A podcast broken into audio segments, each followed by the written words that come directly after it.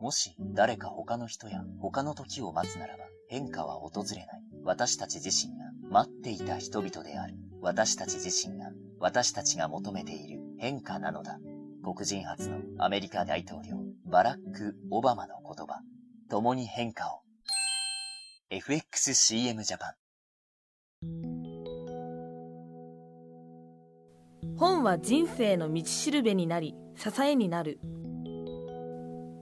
この番組があなたの一冊を見つけ、明日を輝かせるお役に立ちますように。人生を変える一冊。皆さんこんにちは。いつもキクタス早川洋平の人生を変える一冊をお聞きいただきありがとうございます。このコンテンツは著書への思い、座右の書、仕事、人生について聞く。元新聞記者による本格著者インタビューです。人生を変える一冊の楽しみ方は二通り。インタビューを耳で楽しみたい方はこのポッドキャストを。記事としてゆっくりと読みたいという方はメールマガジンで全文をお届けしています。メルマガ版人生を変える一冊は早川洋平のブログ聞き込みよりご登録いただけます。Google で聞き込みと検索してみてくださいね。聞きは新聞の文の聞く。込みはカタカナ2文字で込みです。聞いてから読むか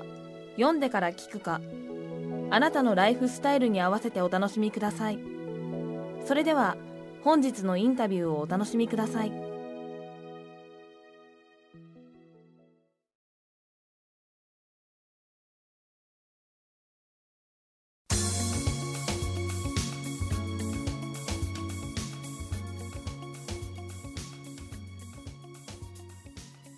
皆さんこんにちは。今回は、えー、山田信也さんのオフィスを訪れております。角川書店、えー、東洋経済新報社から発売される、えー、フラン学園会計探偵クラブ第1巻、えー、制作の中、えー、山田さんのオフィスをお邪魔してます。山田さんよろしくお願いします。よろしくお願いいたします。山田信也でございます。早速なんですけども、はい、山田信也さんといえば、まあえー、自己紹介いただくまでもなくですね公認会計士として、えー、活躍されてまして女子大生会計士の事件簿、えーまあ、テレビにも本であったりあと、まあ、サオダゲはなぜ潰れないのかというミリオンセラーも、えー、出されている、えー、作家さんとしても非常にご活躍の山田さんなんですが、えー、改めて山田さんから、はい、えー、今のお仕事とそこに至るまでの経緯をですね簡潔にお話しいただければと思います。すごく簡潔に言うともともと大学時代に予備校の講師をしていまして、はい、で予備校の講師っていうのはある種本を出せば一人前みたいな本を出す講師がいい講師という、えー、雰囲気がありましてで私もその頃から本を出したい出したいということで、えー、最初は大学の4年生の時になんか就活の本を 予備高校者が予備校当時僕は現代文を教えてましたので、はい、現代文の本を出せよって話なんですがまあそれがうまくいかずに就活の本でデビューをしてでそれが、えー、びっくりするぐらい売れなくて3000部吸って、はい、多分300部ぐらいしか売れてないんじゃないかっていう本があって、で、それ、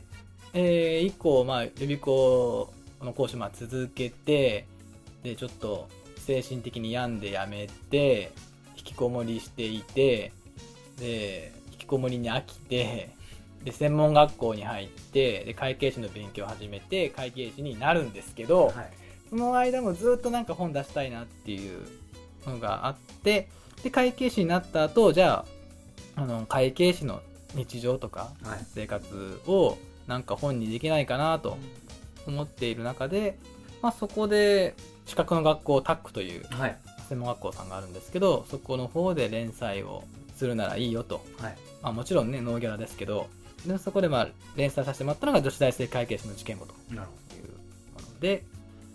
女子大生会計の事件簿がまあ1年ぐらい連載してたまったのでじゃあ本にしようと。じゃあどっか出版社探さなきゃ。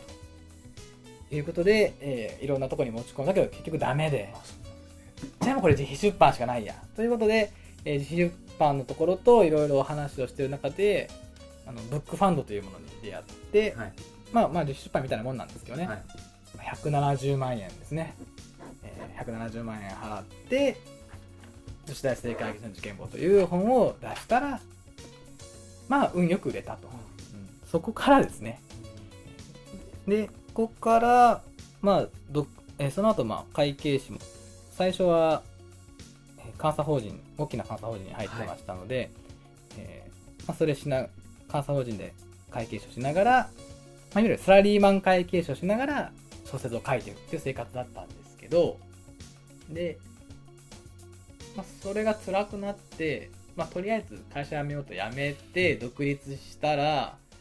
えー、その頃やってた漫画の連載女子大生会計士もの漫画版があったんですけど、はい、漫画の連載が終わってしまってちょっと食いぶちがなくなってどうしよ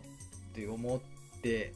ちょっとこれまでとは違う本出さなきゃと思って書いたのが「竿だけはなぜ潰れないのか」なんですね。というので、まあ、独立独立して1年後に竿だけ屋が出たので、はい、まあ、その後は順調に仕事も増えてきて今に至ると。あの今マークさんの山さんが食いぶちに困った時期があるっていうのをちょっと初めて知ったんですけど本当にそんな時期が？1年独立して1年ぐらいは本当に困ってまた間の悪いことに独立する時にちょうど前後して結婚したんですね、はい、でうちの奥さんは働くのがどうも嫌な人で 結婚と同時に辞めてしまったので、えー、野村総研というそれなりに給料のいいところを辞めてで僕もそれなりに給料良かった監査法人辞めてだから年収で言うと多分5分の1とかなったでしょ2人足したら多分10分の1ぐらいになったぐらいの年収になってでまあどうししようという。まあ、その頃結局どうしたかというとバイトをしたんですよね。あの友達の税理士事務所で、はい、えー、まあ、バイトを、はい、ただ友達とはいえねそんなに時給請求するわけにもいかず時給な、まあ、700円とかからスタートして。やってましたね当時は。えー、今回のこの本「フラン学園会計探偵クラブ第1巻」について早速お話伺いたいんですが、はい。えーと、これは女子大生会計士事件簿の続編に当たるんですか？はい続編ですね完全に。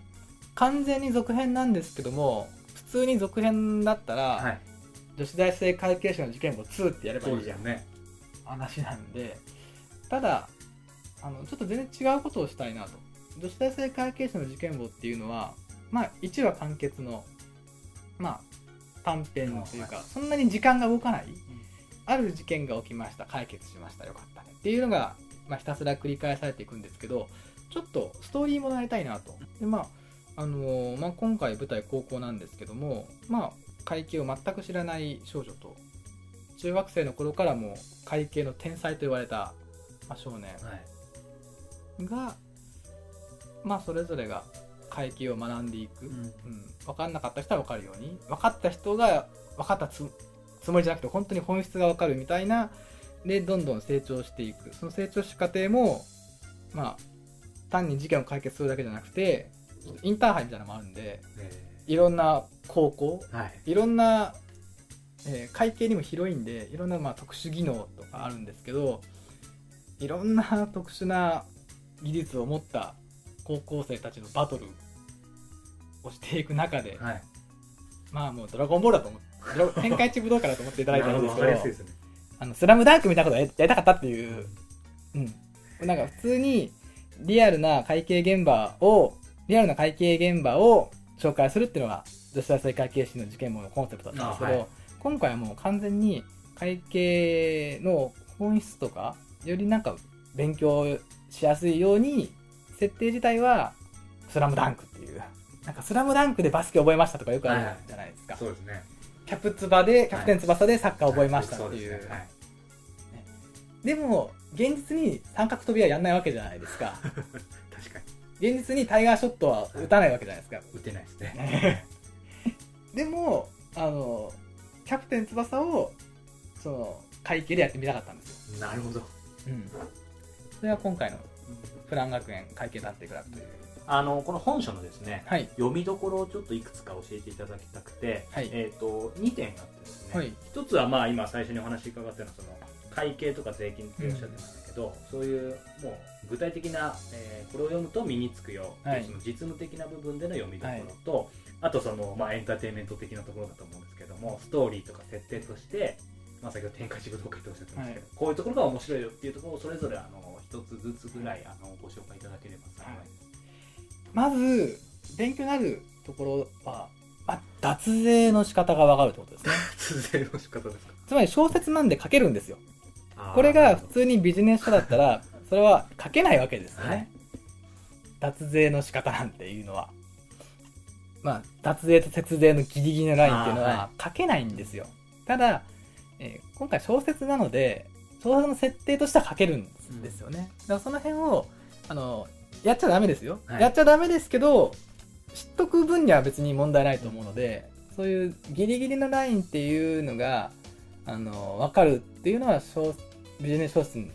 した魅力かなと。他にない魅力じゃないかなと。まあ、当然あと、本質論をやっぱやりたいっていうのは今回。はい。そもそもなんで税金っていうのがあるのか、なぜ会計っていうのがあるのかっていうのを、実は税金の仕組みとかも全部憲法から来てるんですよね。憲法で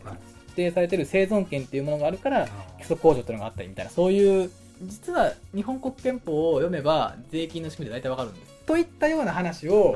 あんまり普通にビジネス書でやると重いんで小説の間の小話みたいな感じで入るとちょうどいいかなというのが今回のいわゆる学ぶ勉強面では、ぜひですね、まあ、サラリーマン会社員の方に今回読んでほしいという会社。員、うん、税金に縁がないですからね。そうですね、うん、まずまあ縁がないですからでもでも知ってて大人の情報っていっぱいあるんで、はい、その辺をでエンターテインメントの方なんですけど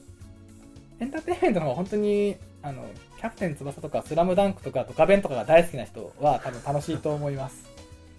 であの要はいろんな必殺技とかね、はい、あるわけじゃないですか、はい、ああいう漫画って、で、えー、それが会計とかね税金の勉強につながることであればより楽しく読めるんじゃないかなと。まあ一巻の段階ではね、はい、まずメンバーを集めるっていう話なんで まずはチーム、はい、えチームとしてのメンバーが集まる段階なのでまだねそんなに動かないかもしれませんが、はい、え1巻の後半から2巻に以降は、はい、えー、展開して武道会が始まりますので、はい、えぜひね展開して武道会見ながらあの会計とか税金が学べるといいんじゃないかな、うん、なるほど。ドラゴンボールみたいですね。そうですまず剣予選から始まります。ああ、好きですねそういうの僕、ね、ぜひぜひ、はい、結構そのまあ、あの別に体育会系じゃなくてももちろんあれなんですけど、ね、なんかそういうスポーツやってた人とか結構好きかもしれないですね、うん、そういう「スラムダンクとかもやっぱりそうですし、そういう簿記とか会計に青春かけてる高校生だったら実際にもいるんですよね。でもその人たちってトーナメントではないんで、はい、地味なんですけどそれをトーナメントにしたらどうかなっていう。あなるほど、うん、やっぱね実は会計、まあ、会計探偵っていうタイトルある通り、はい、会計探偵勝負をするんですけど、はい、まあつまり1枚の決算書なり1枚の確定申告書その1枚から例えばその人の日常とか、この人は何をしてる人かって当てるっていうそういう勝負をするんですけどこの人は浮気をしてるとかねそういうのを当てるんですよ。全部でもそれは全部税金のからくりとか分かってると確かにこの人は浮気をしてるみたいな。そういう話。なるほど、だから興味ない人は多分つまないかもしれないっていうのは 懸念なりとしてあります、はい。えー、山田さんも今までいろんな本を書かれて当然もうその何十倍も本を読まれてるかと。思うんですけども、はい、今までのですね、えーまあ、読まれてきた本の中で、えーご自身に大きな影響を与えたような、あの一冊があればあの教えていただきたいんですけども。悩むいつも悩むところなんですけども、はい、あの稲森和夫さんの、はい。えー、実学という実学。本がありまして。今文庫法で、えー、日経ビジネス人文庫としてですね、定価は524円プラス税で買えますが、はい、えー、稲森和夫の実学、はい、経営と会計という本がありまして、これは稲森和夫さんがまだそんな宗教的な話を言ってない頃の 一作でございまして、はい、いわゆる稲森さんがまあ京セラ立ち上げて、はい、立ち上げていく中でどうしても会計に絡まなきゃいけないと、うん、で、まあ、その経理部長がね、はい、こうしろ、えこうしこういう仕組みになってますとか説明するんだけど稲森和夫が反発するんですそれに。おかしいじゃないかと。うちの経営はもっとこうだからういうふうに会計変えろっていう、闘争の歴史が書いてあるっていう、これはあのまあその稲森さんの本を読まれて、はい、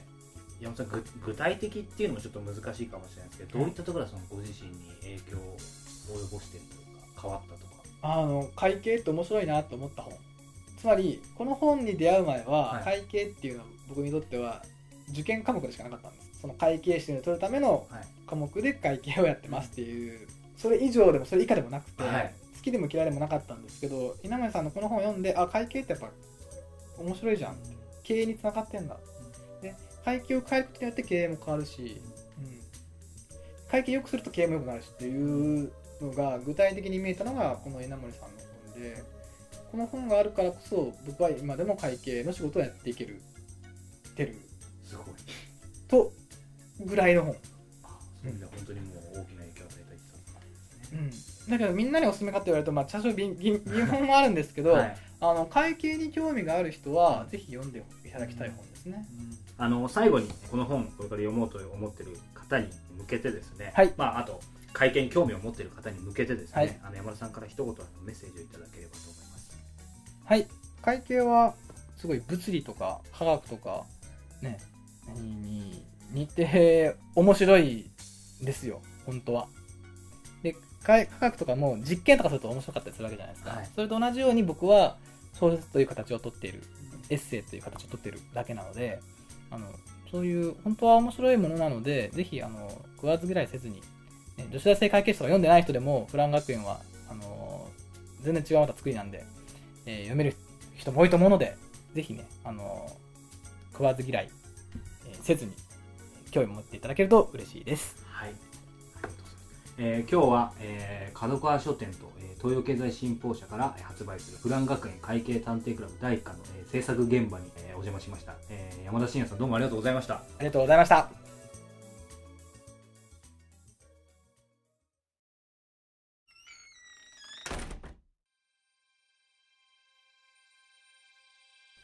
最後までお聞きいただきありがとうございましたさてこのポッドキャスト「人生を変える一冊」では iTunes 上に今皆さんにお聞きいただいているインタビュー音声のほかに電子チラシ PDF も随時配信しているのにお気づきでしょうか。PDF ではリスナー限定の特別音声データや番組にご登場いただいた方の著者プレゼント情報などお得なお知らせを発信していきます。こうしたお知らせはエピソード名の冒頭に必ず PDF と記載されていますので確認してみてくださいね。最後にこの番組のパーソナリティ早川洋平が代表を務めるキクタスからのお知らせです。キクタスでは会社の商品やサービスが売れずこのままでは価格競争に巻き込まれてしまうとお悩みの経営者起業家の方を対象にポッドキャストと独自の PDF マーケティングを活用して会社の課題を解決したり売上をアップさせるポッドキャストコンサルティングを行っています。ご興味のある方は iTunes 上に配信している PDF ポッドキャストコンサルティングをご覧ください。それではまたお耳にかかりましょう。ごきげんよう。さようなら。